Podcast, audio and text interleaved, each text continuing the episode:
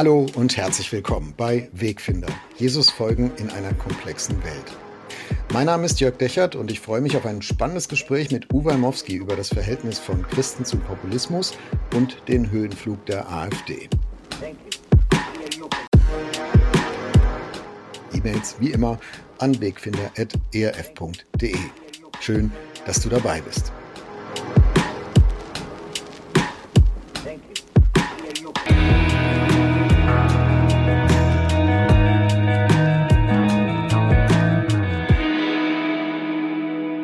Hallo Uwe, ich grüße dich.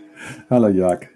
Sag mal Uwe, was hast du gedacht, als mit Robert Sesselmann im thüringischen Landkreis Sonnenberg jetzt zum ersten Mal ein AfD-Kandidat Landrat geworden ist? Ich habe gedacht, Halleluja, ich bin nicht mehr Beauftragter der Deutschen Evangelischen Allianz und muss das jetzt überall öffentlich kommentieren. Da habe ich dann gefragt, warum haben wir uns eigentlich vorher entschieden, da wussten wir das Ergebnis noch gar nicht, dass wir diese Sendung machen wollen. Nein, jetzt mal im Ernst. Ich habe wirklich, also es war nicht überraschend, wer ein bisschen die Stimmung in Thüringen kennt, ich bin ja, lebe ja auch in Thüringen, bei uns im Stadtrat ist die AfD ziemlich massiv und die ganzen Wahlprognosen. Ich war nicht überrascht, aber ich bin tatsächlich, ich weiß gar nicht, wie ich das sagen soll.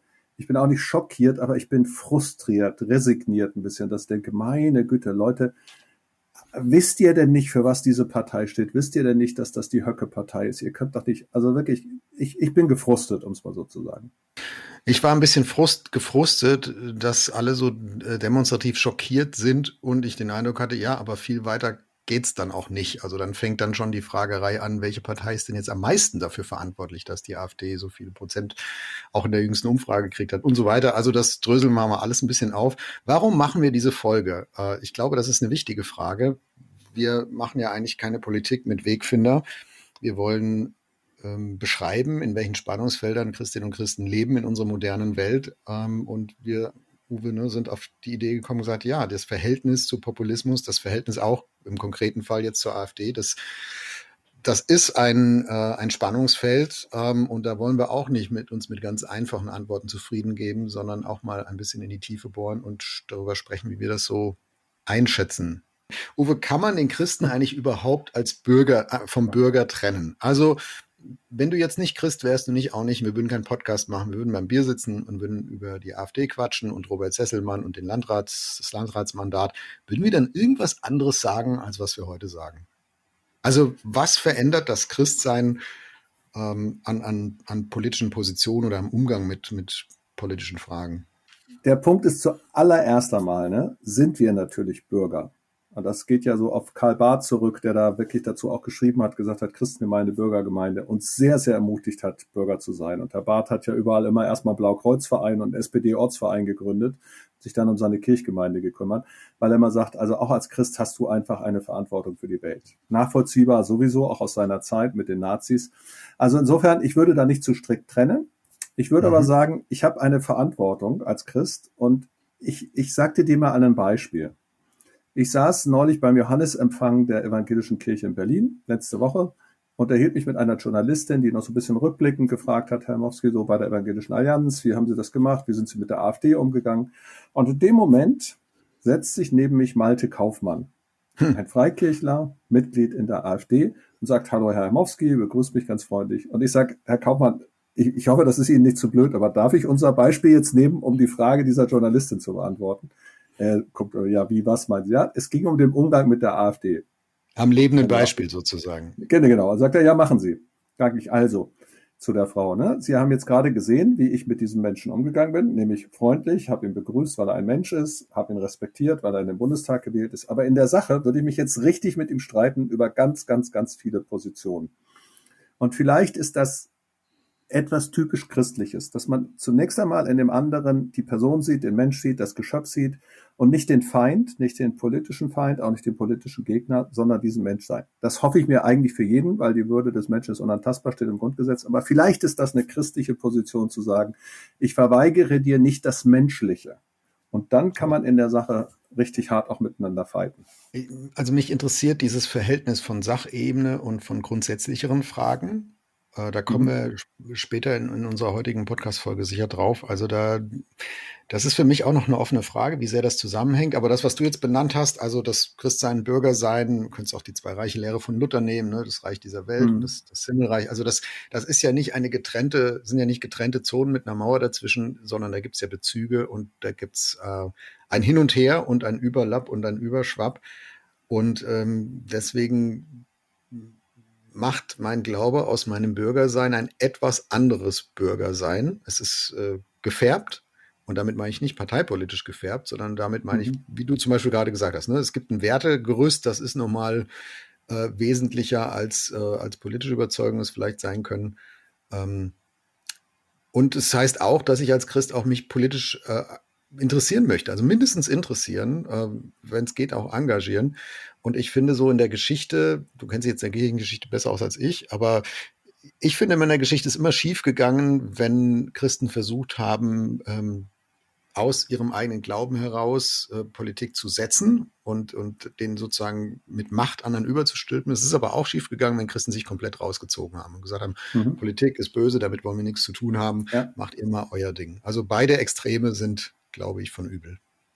Ja, genau. Also wenn wir, ich glaube, wenn wir mit der Macht ins Bett steigen, dann ist es immer gefährlich. Ja, wir haben da viele, viele Beispiele und haben die auch heute noch. Ja, orthodoxe Kirche in Russland oder auch in anderen Religionen, wenn, wenn staatliche Macht sozusagen religiös legitimiert wird. Ähm, aber was es immer braucht, immer braucht, ist die christlich-prophetische Stimme, also die darauf hinweist, Leute, was kann hier gerade passieren? Was sind die Risiken? Was passiert hier? Was ist hier gerade? Warum ist in dem Fall zum Beispiel der Populismus, den eine AfD bedient, den aber auch andere bedienen, warum ist der gefährlich? Ja, was ist die, was ist die Krux da drin?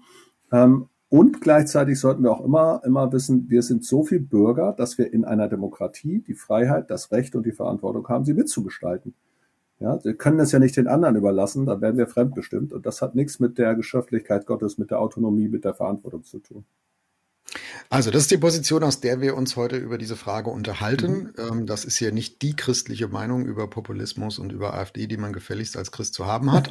Das ist, das ist Uwe und Jörg und wie wir das ja. in diesem Spannungsfeld eben leben und sehen. Stand heute, äh, under construction, würde ich mal sagen. Also ich sehe heute auch manche Dinge anders als vor 10 oder 20 Jahren. Und woher soll ich wissen, wie ich was in 10 und in 20 Jahren sehen könnte? Ähm, da äh, die, die Offenheit, die Zukunftsoffenheit möchte ich mir dann auch gerne äh, vorbehalten. Also steigen wir mal beim Naheliegenden ein. Jetzt hatten wir äh, die, die Landratswahl in Thüringen, ganz besonderer ganz besonderer AfD-Landesverband. Ne, hast schon gesagt, Björn Höcke ist Landesvorsitzender der AfD. Das ist nicht irgendwer. Äh, darf als gesichert rechtsextrem bezeichnet werden, vom Verfassungsschutz beobachtet. Also das ist schon ein, das ist nicht einfach, ja, wir haben halt auch solche Leute in der AfD, sondern das ist ein gewählter Mandatsträger, der diesen Landesverband leitet, in einem mir nicht bekannten Maß auch mitbestimmt äh, lenkt, in dem das jetzt passiert ist. Ähm, fahren wir die Kamera oder das Zoomer vielleicht noch ein Stück zurück auf ganz Deutschland. Ich habe jetzt gelesen, die aktuellen Wahlumfragen sind bei 19 bis 20 Prozent von Menschen, die sagen, ich könnte mir vorstellen, wenn am Sonntag Bundestagswahl wäre, die AfD zu wählen. Warum, Uwe, warum sind es so viele? Äh, Gibt es da einen Höhenflug der AfD? Ist es einfach nur Frust mit den anderen Parteien? Was ist da eigentlich los? Das sind jetzt zwei Ebenen, die du ansprichst. Die erste Ebene ist tatsächlich die, ähm, wer ist in der AfD? Also wer befindet sich da und wer prägt diese Partei? Und da hat man in den letzten Jahren ganz klar einen Rechtskurs gesehen. Also die, die Gründer der AfD, Lucke und andere, das waren so ein bisschen, ich sag mal, Wirtschaftsliberale mit einem konservativeren Anstrich. Dann gab es eine Entwicklung, die wurde ein bisschen, ähm, hat sich stärker an die Pegida-Bewegung angelegt. Da hat Höcke schon eine Rolle gespielt. Da gab es dann den Machtkampf äh, äh, mit Frauke Petri. Dann kam der Herr Meuthen, den viele doch eher als gemäßigten, äh, eben nicht rechtsradikalen, sondern ich mal, so manche haben sogar, das ist wie so eine bundesweite CSU, vielleicht ein kleines bisschen weiter rechts. Und dann war der ganz klare Rechtsruck spätestens seit dem, seit dem Austritt von Meuthen. Meuthen, wir wissen, dass die junge Alternative vom Verfassungsschutz beobachtet wird. Wir wissen, dass der Flügel um Björn Höcke vom Verfassungsschutz beobachtet wird. Also wenn wir heute von der AfD reden, du hast es gerade gesagt, gesichert rechtsextrem, das gilt für einige aus dem Führungspersonal, dann ist das so. Und Andreas Malessa hat mal im Gespräch mit, mit äh, Volker Münz, dem damals Polit, äh, ähm, religionspolitischen Sprecher beim SWR, in so einem Gespräch gesagt, Herr Münz, ich mag Ihnen ja glauben, dass Sie ein anständiger, ordentlicher Matrose sind, aber auch jeder anständige, ordentliche Matrose, der auf einem Piratenschiff anheuert, ist ein Pirat. Ja, ähm, und um damit zu sagen, Leute, die AfD ist nicht einfach irgendeine Partei, sondern wer da mitmacht, muss wissen, mit wem er mitmacht und wofür er steht. Und da kommen wir gleich noch auf Inhalte. Das ist mal das, das Erste, was ich sozusagen, wir müssen über die AfD als AfD reden, wir müssen darüber reden, du hast mal nachgeschlagen, was ist eigentlich Populismus, was macht das aus, was mhm. sind solche Strukturen, würde ich gerne gleich drauf kommen. Und die zweite Frage ist, warum wählen Leute die AfD? Und ich glaube, das ist nicht ganz identisch.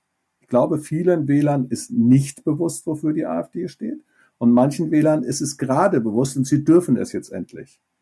Ja, also sie dürfen endlich recht extrem wählen und bisher war das ja verdächtig mit der NPD und sonst irgendwas, aber jetzt, jetzt können wir das machen, jetzt so.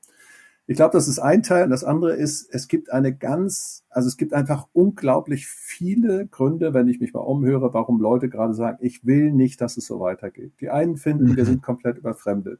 Die anderen sagen, wir werden so mit Heizungs-, Abschaffungs- und sonst was Sachen konfrontiert. Die nächsten sagen, sag mal, spinnen die alle, dass man jetzt nicht mehr, dass man jetzt äh, in einem Jahr ein Mann, im nächsten eine Frau sein kann. Und so, also es gibt so unfassbar viele Ebenen, wo Leute verunsichert sind, irritiert sind, sich gegängelt fühlen und sagen, und die sind jetzt alle ein Klüngel. Ja, zum Beispiel gerade in Sonneberg haben alle gesagt, also wenn jetzt schon die Linken und die Grünen und die SPD dazu aufrufen, den CDU-Mann zu wählen, dann haben die ja offenbart sozusagen, dass sie alle ein Klüngel sind und die einzige Alternative ist die AfD, ja. Also ich glaube, es ist eine Gemengelage von ganz, ganz, ganz, ganz vielen Empfindungen, die da mhm. reinspielen. Ich kann sehr gut verstehen, wenn Menschen sagen, wir sind mit politischen Entscheidungen nicht einverstanden, wir sind mit politisch ausgefallener Kommunikation nicht einverstanden, niemand erklärt es uns, ähm, wir haben ganz andere Probleme, äh, wir haben den Eindruck, dass die, die im Bundestag sitzen, wenig darüber wissen, was uns eigentlich bewegt und was wir für Nöte haben, oder es ihnen, sie wissen es und ist ihnen aber egal. Äh, also das kann ich alles verstehen. Ähm, und dann frage ich mich, ja, wofür haben wir eigentlich eine Oppositionspartei, die nicht AfD heißt, mit der CDU? Äh, da, das ist doch eigentlich eine Rolle, die die Opposition ausfüllen muss. Und jetzt kommt diese unselige Dynamik, die du benannt hast, wenn dann eben bei so, vor so einer Wahl ähm, die anderen Parteien sagen, alles nur nicht AfD und wir stehen da zusammen, wir begraben sozusagen unsere politischen Positionsunterschiede, um ähm, damit nicht jemand von der AfD zu, zum Zuge kommt, dann, dann ist das, hat das natürlich den ganz unseligen Effekt, dass die Leute, wie du sagst, dann sagen, ja, siehst du mal, die stecken alle unter einer Decke und es gibt eben nur das als Opposition. Aber das sind ja zwei, zwei verschiedene Ebenen. Also auf der einen Seite zu sagen, wir können, und wir können uns ja bekriegen und streiten, solange wir wollen, über politische Fragen. Aber wer das politische System an sich angreift, der muss unser Gegner sein. Da gibt es überhaupt kein Vertun und das ist im Zweifelsfall wichtiger. Aber es scheint mir nicht, dass diese Priorisierung, also der, der Selbstschutz der Demokratie, ähm, dass der tatsächlich auch von den Wählerinnen und Wählern wichtiger gesehen wird. Zumindest nicht von denen, die die AfD wählen. Ja, aber jetzt kommt da zweierlei dazu. Das eine, dass man dann natürlich sagen kann, wenn diese Partei wirklich die Demokratie gefährdet, warum wird sie dann nicht verboten? Das ist für mich wirklich eine Frage an den Rechtsstaat wenn sie doch erlaubt sind, wo ist denn das Problem? Ja, das ist so ein bisschen, bisschen diese, diese Sache. Bei der NPD damals war es, die wurde nicht verboten, weil sie bedeutungslos ist. Ja, das, das muss man sich vorstellen. Die wäre eigentlich, die hätte alle, alle, alle Inhalte erfüllt, ne, aber die ist so klein, das spielt keine Rolle, die müssen wir nicht verbieten. Und ich verstehe auch, dass unser Staat als eine Demokratie sich ganz schwer tut, irgendwas zu verbieten. Das ist ja auch gut so. Und gleichzeitig musst du dann sagen, ja, wenn der Wähler sagt, das ist erlaubt, also wo ist denn das Problem? Warum bin ich plötzlich, wenn ich ein Wahlkreuz mache, das mir erlaubt ist, dass ich in der Wahlkabine so abgeben kann, warum bin ich danach plötzlich ein Rechter? Ich habe doch nur gewählt. Das ist ein Dilemma. Ja.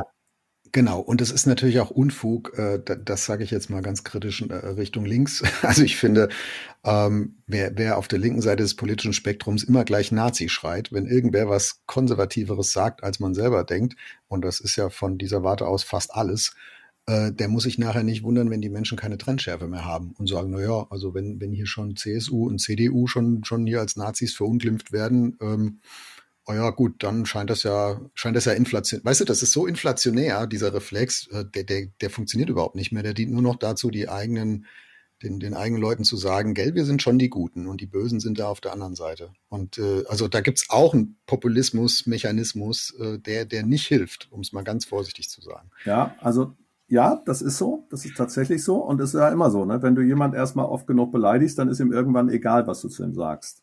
Mhm. Ähm, das ist ja die Tragik dabei. Und ähm, du hast aber jetzt das zweite Stichwort genannt, auf das ich noch gern kommen wollte. Das zweite in diesem Dilemma ist eben wirklich, dass die Populisten ja eine Sprache finden, eine Form finden, die beim Volk relativ gut ankommt. Sie vereinfachen Zusammenhänge, sie tun Dinge und an der Stelle würde ich gerne mal einen kleinen Moment auch beim Populismus verharren, was es eigentlich ist. Jörg, da würde ich dir gerne einfach das Stichwort nochmal geben. Genau, also Populismus ist ja eigentlich, ist ja keine, keine, äh, kein Label, keine Schimpfbezeichnung ähm, über politische Positionen, die einem selber nicht gefallen, sondern das ist ja eine, ein, ein wie soll man das jetzt nennen, geistesgeschichtliche, politikwissenschaftliche äh, Größe, ist eine Fachbezeichnung. Ähm, es bedeutet nicht, dass ein Politiker oder eine Politikerin oder eine Partei äh, sich dafür interessiert, was die Leute denken. Der sprichwörtliche kleine Mann. Im Gegenteil, das ist ja in der Demokratie auch gewünscht. Also das haben wir vielleicht auch zu wenig im Moment.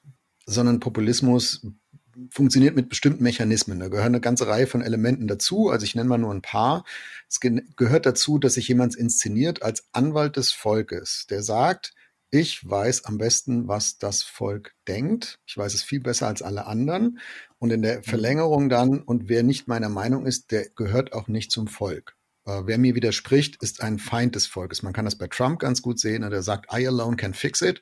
Also ich bin euer, euer, jetzt hat er gesagt, I am your warrior. Um, mhm. I'm your retribution. Ich bin eure Rache äh, vor, vor seiner äh, Kandidatur, wenn wir jetzt sehen, wie die Primaries laufen in den USA. Also das ist, das ist ein Element vom Populismus. Ich, ich setze mich in eins mit der Macht des, äh, mit dem Willen des Volkes, dem vermeintlichen, und, äh, und sage, und alle, die, die, die jetzt nicht meiner Meinung sind, ja, die sind eigentlich auch gegen das Volk. Ne? Siehst du bei Putin, siehst du bei, ähm, bei Trump, siehst du bei Erdogan in verschiedenen Ausprägungen. Und das ist mhm. Populismus. Ähm, und jetzt muss man aber sagen, nur 20 Prozent für die AfD finde ich eine Katastrophe in der, in der Hochrechnung, aber es sind auch nur 20 Prozent. Also das heißt, 80 Prozent des Volkes sagen, nö, ihr vertretet uns überhaupt nicht. Also da sieht man vielleicht, was, was das für eine Anmaßung wäre zu sagen, ne? also wir, wir vertreten hier das Volk. Das ist einfach nicht wahr. Ähm, ein zweiter Punkt, der bei Populismus eine Rolle spielt, ist klares Freund-Feind-Denken. Ne? Also der Feind ist außen und der Freund ist innen. Es wird eine Gruppenidentität gebildet, die die ähm, die, die da beieinander sind, die, äh, die der gleichen Meinung sind und, ähm, und alles, was an Diskrepanz da ist, an Widerspruch, an Spannungsfeldern auch, die darf es gar nicht geben, sondern die werden von außen gestreut. Also auch das siehst du in allen Diktaturen, allen populistischen Diktaturen, muss man vielleicht genauer sagen. Ähm, das war im Brexit so, ähm, das ist bei Putin so, ähm, das finde ich ist auch bei der AfD so. Ähm, das ist auch beim Linkspopulismus auch so.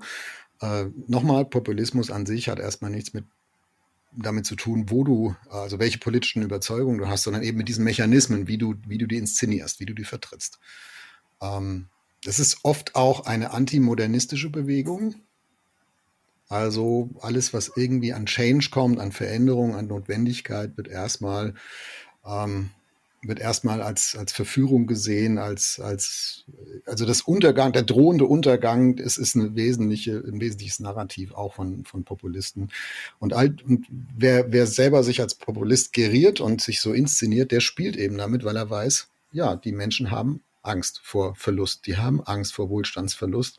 Die haben Angst, dass sie ihre Heizkosten nicht mehr bezahlen können. Ähm, die haben Angst vor dem Krieg. Die haben, wir haben Angst vor allem Möglichen und sich das politisch zunutze zu machen. Nicht im Sinn von, ich vertrete jetzt, ich überlege mir, wie können wir das besser machen, sondern vertraut mir, ich kümmere mich und die anderen, die, die, denen ist das alles egal und ich bin euer Mann und alle anderen sind es nicht.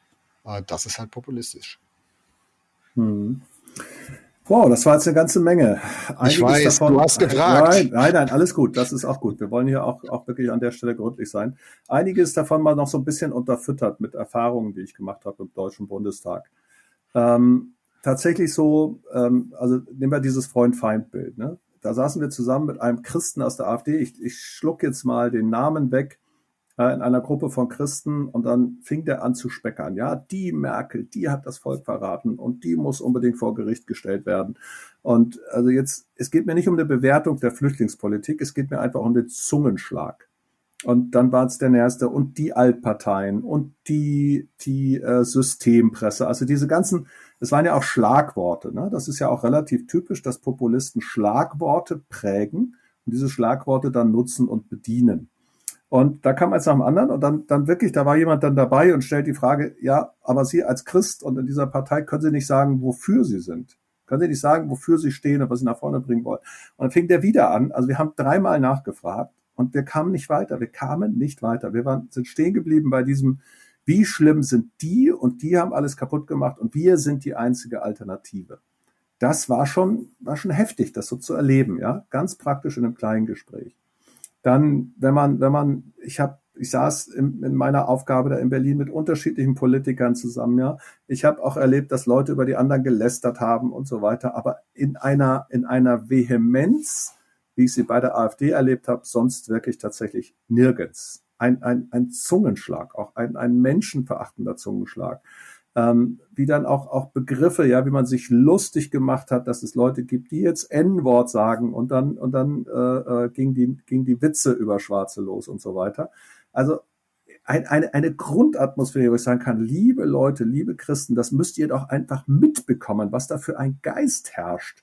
Und zwar egal, ob die jetzt eine christliche Position vertreten, das ist doch nicht, so reden wir doch eigentlich nicht. Wir sollen doch Menschen segnen. Wir sollen doch, ja, also wer seinem Bruder sagt, du nah, der ist des höllischen Feuer schuldig, sagt Jesus. Und da wird, da wird geredet, da werden, ja, da geht man auf Demos und, und läuft mit Galgen rum, auf denen Politikergesichter zu sehen sind und so. Und ich denke, Leute, was ist das, ja? Und, und ähm, ich gehe deswegen da so rein, weil ich denke, das, was du über Populismus beschrieben hast, wird ja von manchen Leuten, ja, wieso die AfD ist doch gar nicht so. Ich war ziemlich nah dran und ich muss dir sagen, doch, sie war eigentlich fast immer so. Nicht jeder, da gibt's auch ein paar Anständige, gar keine Frage. Aber auch diese Anständigen, ich erinnere an Andreas Malesser, arbeiten auf dem Piratenschiff, habe ich das Gefühl. Ja, es kommt dann ja oft zu der Einwand, ja gut, in jeder Partei gibt's ja so ein paar Knallköpfe, ne, die mal über die Stränge schlagen und die, die sind ja auch dann in, in Senkel gestellt worden und so. Und ähm, ich finde aber auch, es gibt einen Unterschied, ob ich, ob ich gezielt strategisch zum Beispiel die Menschenwürde runterspiele für bestimmte äh, Gruppen, wo ich eine Menschen, wo ich eine gruppenbezogene Menschenfeindlichkeit äh, auslebe, wie zum Beispiel gegen Flüchtlinge, ähm, oder oder ob ich so in der Hitze des politischen Gefechts über einen Kollegen im Bundestag halt mal irgendwie so scharf in einem Interview herziehe oder so. Das sind halt zwei verschiedene Paar Schuhe, finde ich. Ähm, das ist schon eine Frage an den Wertekompass. Und da frage ich mich schon, wie man als Christ mit diesem Wertekompass d'accord gehen kann. Das habe ich mich bei ja. Trump und den weißen 80 Prozent der weißen Evangelikalen aber auch gefragt. Also wie man seinen eigenen Wertekompass so auf die Seite schieben kann, einfach nur, weil es einem politisch zu Pass kommt und einem ein gutes Gefühl gibt. Ja, finde ich auch. Finde ich auch ganz, ganz schwierig, dass, dass sowas passiert. Jetzt war gerade so ein kleiner Parteitag von der CDU, da hat Friedrich Merz über die Grünen gesagt, die Grünen sind unser politischer Gegner, sie sind aber nicht unser Feind. Da habe ich gedacht, ja, ja, genau. Und wenn du zur AfD gehst, du hast das Gefühl, da sind Feinde und da wird auch Freund-Feind-Bild bedient. Du hast vorhin die Zitate von, von Trump gesagt, ja, ich bin der Warrior, mhm. ich bin der Rächer, ich bin, das sind ja, das sind ja Kriegsmetaphern, ja, die da gebraucht werden. Und in diesen Kriegsbildern wird natürlich ein Feindbild hochstilisiert. Und gegen dieses Feindbild gilt es dann zu Felde zu ziehen. Ähm, und wann immer solche Feindbilder entstehen, übrigens bei der AfD ganz viele, bleiben wir auch noch einen Moment, aber auch die Antifa lebt, ja, die ist ja von vornherein schon vom Begriff her, ist ja eine Antifa. So, die lebt von ihrem Feindbild. Die hat nicht eine Identität in sich selbst, sondern die lebt von ihrem Feindbild. Und dann musst du sagen, das sind eigentlich Fronten, die, die haben Christen zu überwinden, zu durchbrechen. Da haben wir eine andere Aufgabe. Ja, genau. Also das sehe ich ganz genauso. Ähm, auch was du jetzt über Antifa gesagt hast. Äh, nun sind die meisten Christen, die ich kenne, stehen eher in der Frage, ob sie dem Populismus auf der rechten Seite zu sehr folgen als dem auf der linken Seite. Das ja. hat aber was, das hat nichts damit zu tun, dass da die Mechanismen anders wären, sondern das hat was damit zu tun, dass man halt in manchen weltanschaulichen Fragen näher beieinander ist. Ne? Und ähm, also die AfD sagt halt auch mal was gegen Abtreibung, gegen Homo-Ehe und und so weiter. Und dann ist das natürlich näher als die Antifa. Äh, für, für, sagen wir mal, für die, für viele Christinnen und Christen zumindest. Ähm, da gibt es sicher auch Ausnahmen. Ähm, so, und das ist eigentlich der Grund, warum wir jetzt hier mal das Thema Populismus und AfD zusammenbinden in dieser Folge. Hm. Genau, ich bin da auch, es gibt ja die sogenannte Hufeisentheorie, ne, dass in der Gesellschaft sozusagen, dass die äußersten Rechten und die äußersten Linken dann wieder zusammenstoßen, eigentlich gleich sind. Das ist nicht das, was ich sagen wollte. Ich wollte nur sagen, auf der Ebene von Populismus äh, gibt es diese, ist ein Element das Freund-Feind-Denken und das findest du eben zum Beispiel bei der Antifa, das findest du aber auch ganz stark äh, bei einem Trump, das findest du ganz stark bei der AfD, nur, nur dass wir das da, das da auseinanderhalten. Was ich inhaltlich gerne, gerne noch sagen würde, sind so, es gibt so ein paar Sachen, wo ich manchmal den Menschen gerne sagen würde, lest ihr eigentlich auch das Aber. Also die, die äh, AfD bringt einen Antrag ein in den Bundestag, einen Gedenktag einzuführen in Deutschland für verfolgte Christen, den Stephanustag, ja, den sie an einem bestimmten, äh, äh, äh, bestimmtes Symbol sitzen wollen. Das finden wir natürlich als Christen erstmal super. Endlich denkt jemand an unsere verfolgten Geschwister. Aber es gibt jetzt schon Gebetstage für Verfolgte. Die hat die Evangelische Allianz schon vor vielen, vielen Jahren eingeführt. Das gibt es also schon. Das heißt, eine typische Sache des Populismus ist auch so zu tun, als würde man etwas neu erfinden, was aber doch schon ganz lange existiert, das aber negieren. Also einfach sagen, die anderen tun ja alle nichts und wir reden jetzt davon. Was einfach nicht wahr ist. Die anderen tun schon ganz viel. Die tun sicherlich nicht genug, aber die tun schon was. Es gibt diesen Gebetstag an verschiedenen Stellen, die gibt es in der, in der Liturgie. Und das Zweite ist, wenn du die Debatte anguckst im Bundestag, dann siehst du, dass die, der wenigste Inhalt in dieser Debatte über die verfolgten Christen tatsächlich ging, sondern sich abgearbeitet hat an, am Islam, wie böse mhm. die Muslime sind. Also merke ich schon, also schon rein quantitativ in der, in der Last sozusagen der Argumente, es geht hier um Islam-Bashing. Nun darf man auch äh, islamische Länder, die Christen verfolgen und in denen Religionsfreiheit keine Rolle spielt, die darf man natürlich auch kritisieren, aber nicht in dieser Schwarz-Weiß-Sache, nicht in diesem, du merkst sozusagen, da wird das vermeintliche Opfer, mit dem man sich solidarisiert, aber eigentlich instrumentalisiert für eine ganz andere politische Agenda. Und da denke ich manchmal, liebe Christen, hört doch nicht nur das Wort Christenverfolgung und seid sofort an Bord, ja, finden wir cool, sondern guckt euch doch auch mal den ganzen Argumentationsstrang an, von vorne bis hinten. Ja, ich habe, als ich so ein bisschen mich vorbereitet habe jetzt auf unsere Folge, äh, bin ich auch über so eine Sache gestolpert. Mich ärgert es auch, wenn Populisten so ein Signaling betreiben ne, und so ein, so ein Signal setzen und sagen, guck mal, wir sind doch auf eurer Seite. Und ich denke, boah, das ist total billig, das durchschaut doch jeder, das, das, das macht er nur, damit, damit die äh, ihm Beifall klatschen und sagen, ah, ist einer von uns. Und die, und die rennen trotzdem alle hinterher. Also bei Trump haben wir das oft gehabt, ne, dass Menschen sagen, oh, er hat eine Bibel in die Kamera gehalten, er muss ein gläubiger Mensch sein. So, und mhm. Leute, mhm. Leute, sonst diskutiert ihr über ihr Lehrer und alles Mögliche, ja, und ihr glaubt keinem und alles muss analysiert werden und da rennt ihr mit wehenden Fahnen, weil einer eine Bibel in die Kamera hält, merkt ihr nicht, dass der mit euch Theater spielt, dass er, dass ihr nur Staffage seid. Ähm, also das ärgert mich, wenn, wenn, wenn Glaubensgeschwister auf so ganz billige Signale ähm, mit, mit reingehen, reinfallen, sage ich mal, ja. Ähm, ich weiß auch nicht, ob ich davor immun bin oder immun wäre. Ähm, Johannes Kuhs zum Beispiel, der ist äh, Bundesvorsitzender der Christen in der AfD. Gibt es ja so, einen, so einen Unterverband in der Partei.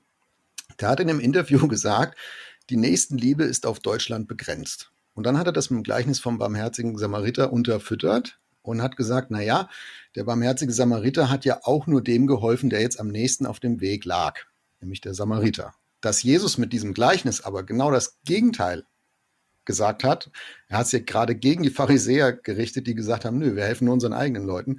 Das ist ihm überhaupt nicht durch den Sinn gekommen. Und wie man da noch sagen kann, ah, da guck mal mal, ne, der hat das wirklich verstanden mit der Nächstenliebe und so. Das, das geht überhaupt nicht zusammen für mich. Und äh, oder wenn, wenn die Christen der AfD auf ihrer Webseite einen Bericht haben, der ist jetzt schon drei Jahre alt, der ist auch seit drei Jahren da drauf, von der Begegnung mit Björn Höcke im Juni 2020, äh, wo sie sich darüber freuen, was für ein gutes Miteinander sie hatten, wie interessant, wie interessant es war, äh, diesen Menschen kennenzulernen, für ihn zu beten, ihn zu segnen, alles. Sage ich als Christ, genau, wir können für jeden beten, wir können jeden segnen. Ähm, als Mensch, hast du am Eingangs ja gesagt, alles mhm. gut, mhm. aber kein Wort, nichts darüber, dass man sich da mit der Frage auseinandergesetzt hat, warum treffen wir uns eigentlich mit, mit einem rechtsextremen äh, Politiker? Und wa warum reden wir mit dem da nicht drüber? Als Christen. Ist natürlich klar, warum nicht, ne? Ist ja eine Unterverband der AfD. Nur da sage ich, also wer sich als Christ in der AfD engagieren möchte, ähm, der kann sich das, ich finde, der kann sich das nicht ersparen an so einer Stelle, sich auch mit diesen, mit diesen Dingen wirklich ergebnisoffen auseinanderzusetzen und es nicht einfach nur aus politischen Gründen wegzubügeln, finde ich. Ja, sehe ich auch so. Übrigens, also auch da wieder empirisch in der ersten Legislatur 2017 bis 2021 ähm, gab es zwei, drei Christen, aktive Christen in im Bundestag in der AfD. Ich habe auch an in Landesverbänden einige getroffen. Die haben mir damals gesagt, sie sind deswegen in der AfD, weil sie darauf hoffen, dass sie diesen Rechtsdrall verhindern können weil mhm. sie das Gefühl haben, dass sie hier eine Stimme sein können, dass sie sich für christliche Werte einsetzen können, dass sie die Tonalität verändern können, dass sie aber eben so, so Basisthemen wie zum Beispiel Abtreibung nur hier wiederfinden, alle anderen Themen nicht. Ähm, und das habe ich denen jetzt einfach mal geglaubt, unterstellt. Wer bin ich, dass ich jemand, wenn er das als Motiv angibt, das in Frage stelle? Ähm, das hat sich mit der letzten Legislatur nochmal massiv verschärft. Diese Stimmen höre ich so gut wie gar nicht mehr tatsächlich. Also alle, also wer, wer meint, dass er sozusagen die Korrektur sein kann gegen die, die Extremen, gegen den Schruppalla oder gegen den Höcke oder so, also das höre ich schon nicht mal mehr, ja. Ich habe das von niemandem so wahrgenommen, dass, dass man es so gedacht hat. Also da hat schon ziemlich, einen ziemlichen Shift gegeben. Und insofern äh, bin ich da ganz bei dir, Jörg. Ähm, die Leute wissen, mit wem sie im Boot sind. Nochmal zum Piratenschiff. Die Leute haben die Flagge gesehen, bevor sie einsteigen. Da kann mir jeder erzählen, was er will. Und an der Stelle auch nochmal zu den Wählern. Auch die Wähler wissen, wen sie wählen. Ja, also so sehr man verstehen kann, dass es Protest gibt und dass man nicht mit allem einverstanden ist und gerade auch als konservativer Christ in manchen Positionen kann man das, glaube ich, sehr gut nachvollziehen, dass man mit, nicht mit allem einverstanden ist, was auf der Welt los ist. Und doch, mhm. wiss, niemand kann heute mehr sagen, ich hätte es nicht gewusst, ich habe es nicht gewusst. Sorry, das will ich für die Anfangstage der AfD gerne gelten lassen ja, wo man auch sagte, mal gucken, ob man die politisch entzaubern kann, wie das läuft. Nein, sie sind geführt, federführend von Leuten wie Höcke. Sie sind in ihrer Zuspitzung populistisch. Sie gehen bei Demos auf die Straße mit der NPD und mit dem dritten Weg und mit wirklich gescheitelten Nazis in Uniform. Äh, alles das findet ja statt. Und wer heute das noch nicht sehen will, der muss seine Augen aufmachen, weil alles das kann man sehen, es ist dokumentiert, man kann es finden. Von dem her muss ich mhm. sagen, Freunde, Freunde, also dieses Argument, wir machen alles besser oder das ist ja nicht so, nee, leider ist es doch die Wahrheit. Aber jetzt lass uns nochmal würdigen, warum Christen die AfD wählen könnten. Also du hast jetzt beschrieben, warum es trotzdem ein Kurzschluss ist. Ne? Wir blenden die Piratenflagge mal aus. Aber jetzt mal, mal angenommen, wir blenden die jetzt auch mal aus. Ne? Also welche, welche Sachargumente kannst du nachvollziehen und sagst, ja, auf der politischen Auseinandersetzungsebene kann ich das verstehen, warum man die Position der AfD gut findet. Ja, nicht den Stil, nicht die Werte, nicht die Piratenflagge, alles eine Katastrophe. Aber ich kann verstehen, warum in einzelnen politischen Fragen äh, Christen sagen, ja, AfD ist, äh, ist die einzige Option, die ich wählen kann. Lass mich da auch noch mal in zwei Richtungen antworten. Das eine ist die Ebene, wo man auf den Populismus reinfallen kann. Ja, also damit will ich jetzt nicht die Wähler entmündigen, aber also die AfD, ja, die geht hausieren mit Bilder vom Ahrtal, wo noch bei, bei weitem nicht alles wieder aufgebaut ist und stellt daneben irgendwie ein Bild für eine, neben eine Luxus-Flüchtlingsunterkunft. Äh, ja, da hat man das Gefühl, meine Güte, wir haben Geld für die alle, aber für unsere eigenen Leute haben wir keins. Und wenn dann Leute die Inflationsrate von zehn Prozent oder so mitgekriegt haben und keine Lohnerhöhung gekriegt haben, dann spielt dieser Populismus natürlich mit real vorhandenen Ängsten. Und dann ist eine reale Notsituation, nämlich das noch immer nicht wieder aufgebaute A-Teil, eine, eine Basis dafür, um sozusagen da mal so richtig reinzustechen. Das machen übrigens manche, manche Christen ja auch, ja, insbesondere so diese, diese extrem Adventisten oder so, oder so Weltuntergangsleute oder Zeugen Jehovas oder so, die dir sagen, ja, morgen geht die Welt unter und alles ist ganz schlimm und bei uns findest du die Erlösung. Das ist das gleiche Muster. Die andere Sache, jetzt nochmal tatsächlich inhaltlich, ähm, es gibt wirklich Themen, wo du sagen musst, wenn ich als Christ sage, ich finde, die Ehe ist etwas zwischen Mann und Frau, dann geht es sofort, gibt es eine Debatte, die geht im Internet los und so weiter und die sagen, du bist also homophob, du bist gegen die Schwulen. Und wer verteidigt mich da sozusagen? Wer steht für mich ein? Wer sagt, diese, dass diese Position noch geht? Das tut in dem Fall nur noch die AfD, sonst quasi keiner mehr. Das Stichwort verfolgte Christen, wer greift das auf? Die mhm. AfD. In wessen Parteiprogramm vor der letzten Wahl stand das Wort, wir sind gegen Abtreibung? da stand nur bei der AfD drin. Das heißt, sie, sie, sie bedienen Themen und Vokabeln und Ängste, die die Leute real umtreiben. Ich finde mit falschen Antworten. Ich finde auch, ich habe das jetzt, glaube ich, deutlich genug gesagt, im falschen Gesamtpaket. Aber mhm. die anderen Parteien müssen sich fragen lassen, warum ist es uns denn komplett egal, dass es da eine, eine, eine Bevölkerungsschicht gibt, die irgendwie konservativ sind, die irgendwie für alte Familienwerte stehen und, und, und wir ignorieren die komplett, ja? Das wäre eine eigene Folge, glaube ich, warum das so ist. Ich habe da schon eine Ahnung und eine erste Idee, aber da brauchen wir ein bisschen mehr Zeit, um, um da einzugehen. Ist vielleicht äh, tatsächlich nochmal ein neues, äh, neues Thema. Also, es gibt, es gibt Gründe des Gefühls, die repräsentieren mein Anliegen, die repräsentieren, die bringen zur Sprache, was mir auch wichtig ist. Und sonst mhm. interessant ist ja keinen da oben zu interessieren. Ich karikiere es ein bisschen. Ähm, das, das kann man schon nachvollziehen.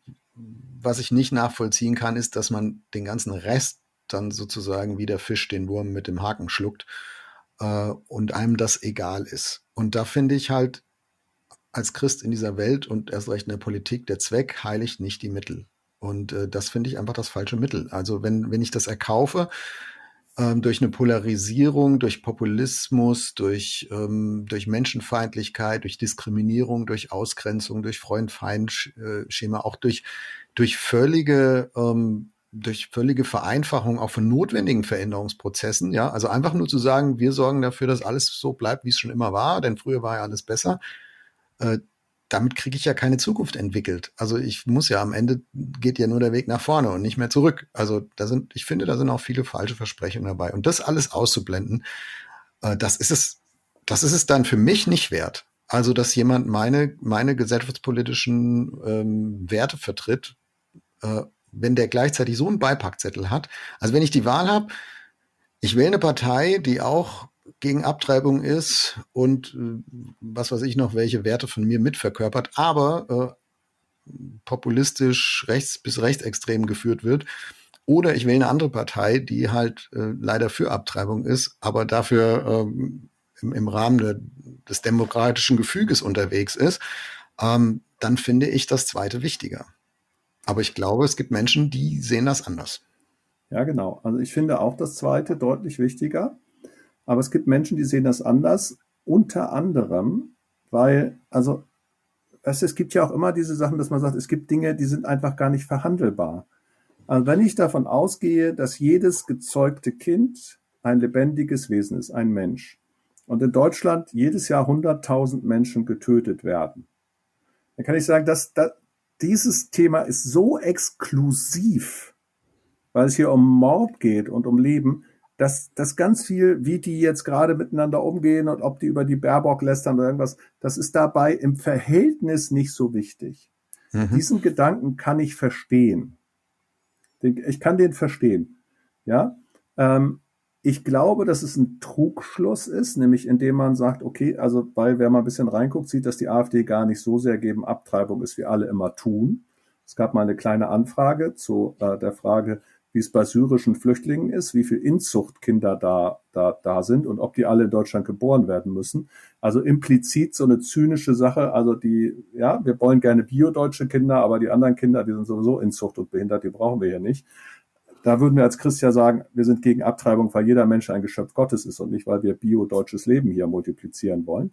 Das ist also ein anderer Ansatz sogar, den, den du aber nicht unbedingt verstehst, wenn du dich da mal nicht rein vertiefst. Aber ich kann verstehen, dass jemand sagt, das ist doch also wenn es wirklich um Leben geht, dann können wir doch nicht, weißt du, das ist so wie, so wie, so wie Leute sagen, also die LGBTI-Community, die ist so unfassbar verfolgt, die werden überall noch diskriminiert und wir haben 10.000 von denen umgebracht. Das kann kein Nebenthema sein. Und wenn es 20 Mal eine, eine, eine, eine Minderheit ist, kann ich verstehen.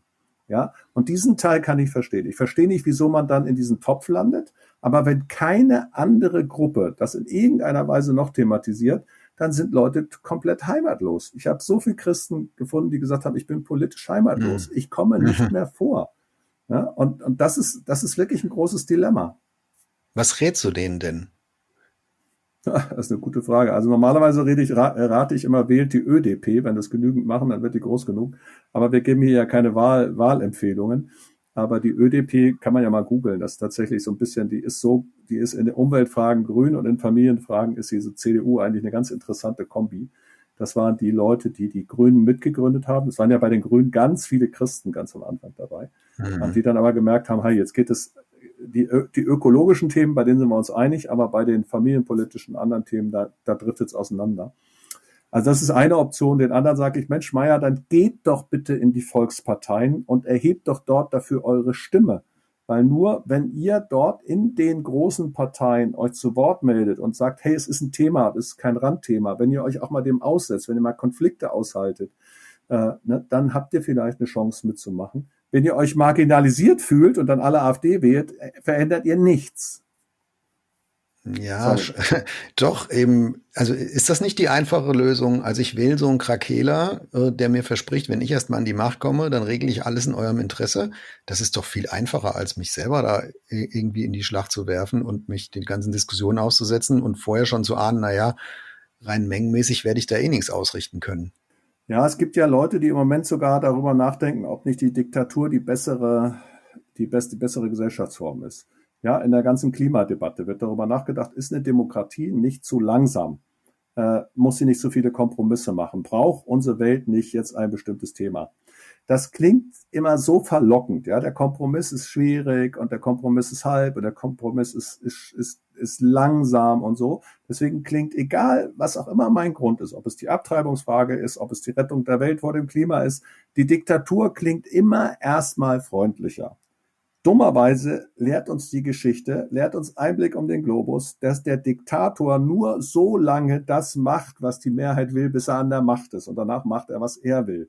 Und dann guckst du aber mal ganz schön in die, in die, äh, äh in die Röhre. Deswegen nein, es ist keine Alternative, Populisten zu wählen, die dann mehrheitlich mein Ding machen. Nein, ist keine. Ich bin an der Stelle Demokratie, Demokratie, Demokratie, Demokratie. Und so sehr für Demokratie, dass ich sogar denke, solange die AfD nicht verboten ist, darf die in Sonneberg auch einen Landrat wählen, was mich nervt und frustriert und resignieren lässt. Aber selbst das ist demokratisch erlaubt.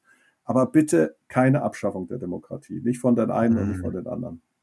Genau, also wer, wer Populisten wählt, der, weil, weil seine eigenen Interessen sonst nirgendwo vorkommen, der wird am Ende in einem System landen, in dem kein Mensch mehr nach seinen eigenen Interessen fragen wird und auch nach sonst keinem. Also das Missbrauchspotenzial, das Missbrauchspotenzial ist einfach unermesslich hoch, unermesslich groß und von daher glaube ich, ähm, es gibt jetzt ja nicht eine per se christliche Regierungsform. Ich glaube, das lässt sich aus dem Neuen Testament nicht ableiten. Mein Reich ist nicht von dieser Welt, hat Jesus gesagt. Aber mit Blick auf die Geschichte würde, würde ich sagen, ich glaube, dass die meisten Demokratien schon ein, für Christen ein sehr gutes Gestaltungs- und Lebensumfeld gewesen sind und sind. Ich mache jetzt mal ganz kurz was. Gerade eben habe ich eine Partei empfohlen, die man wählen darf. Jetzt mache ich auch noch Werbung für ein Buch von mir. Also ich, ich, ich kick hier heute gerade alle unsere Maßstäbe. Ich habe eine Aufsatzsammlung veröffentlicht Anfang dieses Jahres, die heißt Die Bibel und die Demokratie. Da ist ein längerer Essay drin, der dem, der dem Band auch den Namen gegeben hat. Und es ist schon ganz erstaunlich, wie viele demokratische Prinzipien in der Bibel eine, eine Vorlage finden. Also das Rechtsstaatprinzip, ja, Recht und Gerechtigkeit, das Prinzip der Gewaltenteilung zwischen Priester, König und Prophet, das Sozialstaatsprinzip, sich um die Witwen und Waisen zu kümmern und vieles, vieles andere mehr. Ich glaube, es gibt schon richtig gute Gründe für Christen, die ihre Bibel ernst nehmen, äh, Demokraten zu sein. Auch wenn natürlich es ein Anachronismus ist, in der Bibel kommt die Demokratie in dem Sinne nicht vor, aber strukturell kommen Dinge vor, die sich in der Demokratie bis mhm. jetzt am besten in dieser, in dieser Welt ausgeprägt haben. Also, das packen wir in die Show Notes. Parteiprogramm der ÖDP packen, packen wir nicht in die Show Notes. Das war deine persönliche Empfehlung. Ich weiß nicht, ob ich die teile. Äh, aber das, das Buch hilft unseren, unserer Community, unseren Wegfinderfreunden sicher auch nochmal, sich mit dem Thema tiefer auseinanderzusetzen. Jetzt gucken wir noch ein bisschen nach vorne, Uwe. Also, ich habe im Vorfeld Leuten erzählt, wir machen, wir machen eine Podcast-Folge bei Wegfinder zur AfD und zu Populismus. Und dann haben sie scharf die Luft eingezogen und die Luft angehalten. Und dann habe ich gefragt, ja, was würde dich denn interessieren bei diesem Thema? Und dann da habe ich, hab ich zu hören bekommen, wie gefährlich ist das? Also müssen wir Angst haben, dass sich ähm, die 30er Jahre wiederholen? Müssen wir Angst haben, dass wir irgendwann die AfD nicht mehr 20 Prozent, also irgendwann 30 und dann 40 und tatsächlich bei einer Bundestagswahl und nicht nur in so einer Umfrage, wo vielleicht auch noch mehr stärker so Frustmomente ähm, mit reinspielen, als sie bei einer wirklichen Wahl spielen würden? Müssen wir Angst haben vor einem Kanzler Björn Höcke, wo in einer, in einer anderen Umfrage 17 Prozent der Leute gesagt haben, dann würde ich auswandern? Ich habe gerade gestern Abend äh, vorgestern Abend mit einem Freund drüber gesprochen. Er sagt, ja, ich würde das machen. Ich, ich und meine Familie würden auswandern. Da, da kann ich nicht, äh, in so einem System will ich nicht leben, wo der oben, oben drauf sitzt, äh, auf so einem Piratenschiff. Ähm, also wie, wie gefährlich ist das? Äh, können wir alle locker bleiben und sagen, na ja, die kommen schon wieder runter oder so schlimm sind die gar nicht? Oder wie, wie schätzt du die Zukunft ein? Wenn man jetzt zu schnell Entwarnung gibt, wird man der der wirklichen Problematik, die da drin steckt, nicht gerecht. Wenn man zu viel Ängste schürt, wird man der, der Wehrhaftigkeit des Rechtsstaats nicht gerecht. Ähm, deswegen fangen wir mal mit dem ersten an. Mhm. Ich denke tatsächlich, dass wir ganz doll aufpassen müssen, dass wir einerseits haben wir unheimlich viel Solidarität, Toleranz, wir haben eine Gesellschaft, die versucht, Flüchtlinge aufzunehmen und so weiter. Wir haben aber auch Überforderung. Wir haben einen Bundespräsidenten gehabt, der gesagt hat, äh, unser Herz ist weit, aber unsere Möglichkeiten sind endlich. Wir müssen aufpassen, dass wir da, wo wir merken, dass wir nicht weiterkommen, dass wir in Probleme reingeraten, wo wir debattieren über Waffenlieferungen und sonst was, dass wir das so ehrlich tun und auch die Menschen so sehr mitnehmen, dass wir den Populisten nicht die Spielräume überlassen wenn Politik das ausblendet, wenn Politik nur ideologisch ist, ideologisch getrieben in der Genderfrage, ideologisch getrieben in irgendwelchen E-Auto-Fragen oder so, wenn die Leute das Gefühl haben, sie werden nicht mitgenommen und immer mehr das Gefühl haben, ähm, dann wird die Masse derer, die auf Populismus reinfallen, größer. Dann werden die Ränder extremer und die Gefahr für Menschen, für Leib und Leben, wir haben auch schon Morde gehabt aus dieser Richtung, wird größer.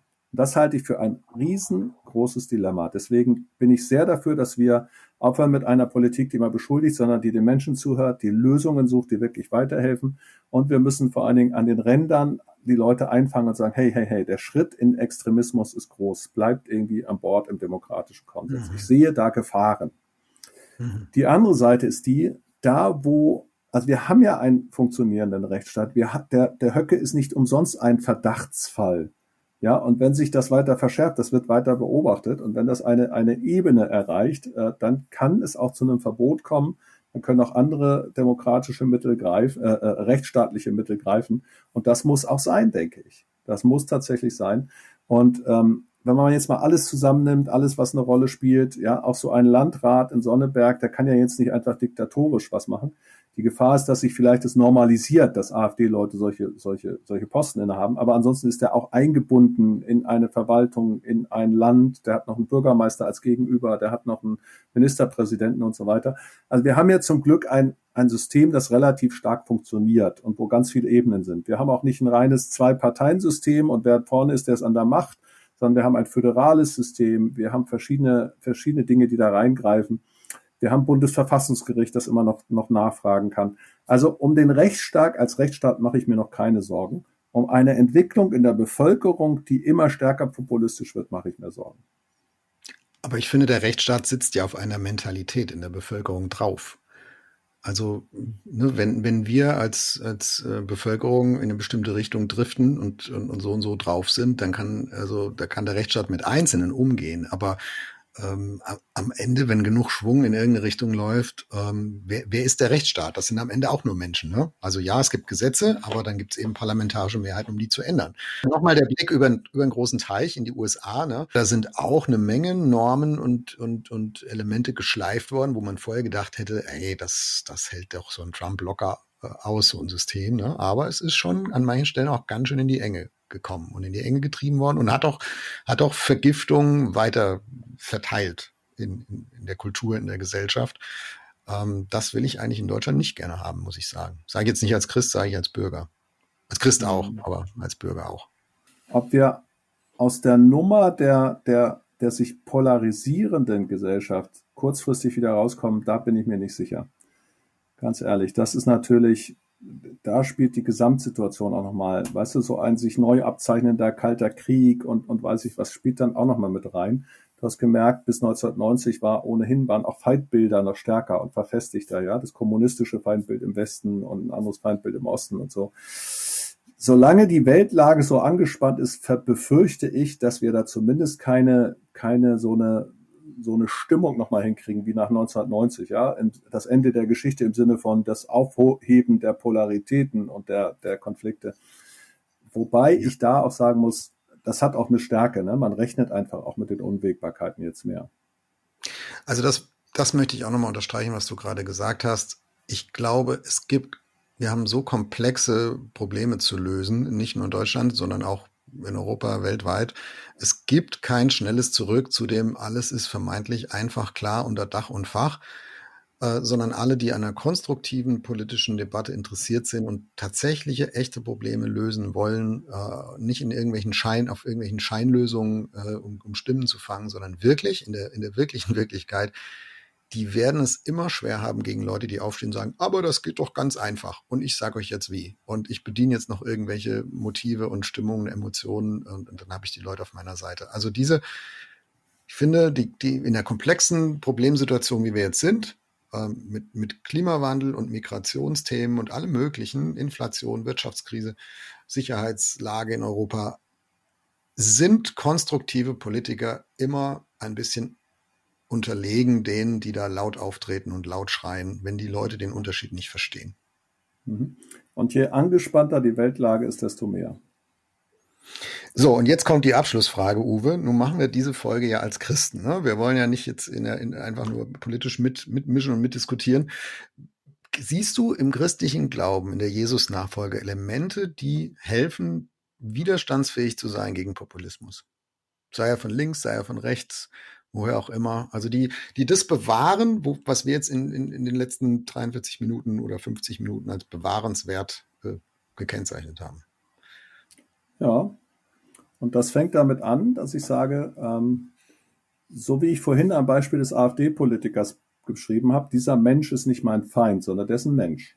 Obwohl ich, glaube ich, in dieser Folge deutlich nur genug gemacht habe, was ich an der AfD alles kritisch sehe. Aber er ist ein Mensch. Das heißt, das erste, ich muss, ich glaube, wenn ich das ernst nehme, dann wär, mehr, müsste ich eigentlich merken, wann immer eine Kritik an Annalena Baerbock keine Kritik an ihr als, als politische Person ist, sondern wenn es ins Persönliche geht. Und an wem auch immer. Also das erste, der erste Filter ist doch, ich muss doch merken, wo immer ein, die Würde einer Person angekratzt wird, wo ich über sie böse rede, wo ich sie schlecht mache, wo ich sie verunglimpfe. Und da glaube ich, wenn ich mir als Christ bewusst mache, dass was das, was Ebenbildlichkeit Gottes bedeutet, dann kann das nicht sein. Und dann gilt, dann gilt das sowohl für, für äh, eine bestimmte Kaste der Politik, aber auch für Juden oder Muslime oder wen auch immer. Ich kann als Christ nicht zulassen, dass ein Mensch in seinem Menschsein diskreditiert wird. Auch kein Schwuler, keine Lesbe, wer auch immer. Ja, ich glaube, das ist mal das Erste, wenn ich meinen Glauben wirklich ernst nehme, dann ist immer die Frage, ist der andere in seiner Menschenwürde respektiert? Und wenn er das nicht mehr ist, dann kratze ich an Gott. Und ich glaube, das müssen wir uns wieder und wieder und wieder bewusst machen. So, Uwe, und was nehmen wir jetzt mit aus unserem Gespräch über Populismus, über die AfD? Wie ist bei dir? Was, was geht so mit dir? Ähm, ich fand nochmal sehr hilfreich, dass du erklärt hast, was Populismus alles ist, dass es hier nicht um AfD-Bashing geht, sondern um die Strukturen, die dahinter liegen.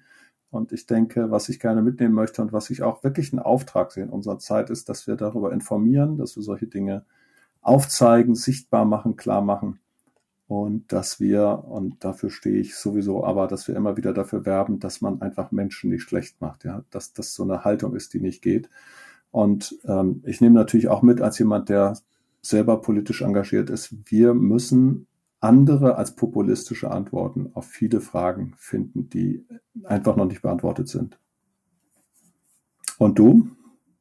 Ich fand deinen den Lackmustest, den du benannt hast, ne? wie, wie redet man über Menschen, die auf der anderen Seite stehen, politisch? Ähm, das mhm. fand ich einen guten, guten Hinweis. Das finde ich auch sehr praktikabel. Also das kann man ja auch beim Fernseh gucken, Internet surfen, Zeitung lesen auch ganz schnell selber ausprobieren und anwenden, ähm, wenn, wenn, man so politische Äußerungen mitkriegt. Ähm, das ist das eine. Und das zweite, das ist so vielleicht ein bisschen melancholisch. Ich habe, als ich dich nach den Zukunftsaussichten gefragt habe, hast du gesagt, naja, ich glaube nicht, dass das schnell vorbeigehen wird, so diese populistische Welle, die wir auch in Deutschland sehen. Äh, welchen vielleicht noch, ähm, sagen wir mal. Also da, das, äh, da hätte ich lieber was anderes von dir gehört, aber wahrscheinlich hast du recht. Also diese Perspektive nehme ich mit. Uwe, mach's gut. Vielen Dank fürs Gespräch. Ja, ich danke dir, Jörg. Bis bald. Ciao.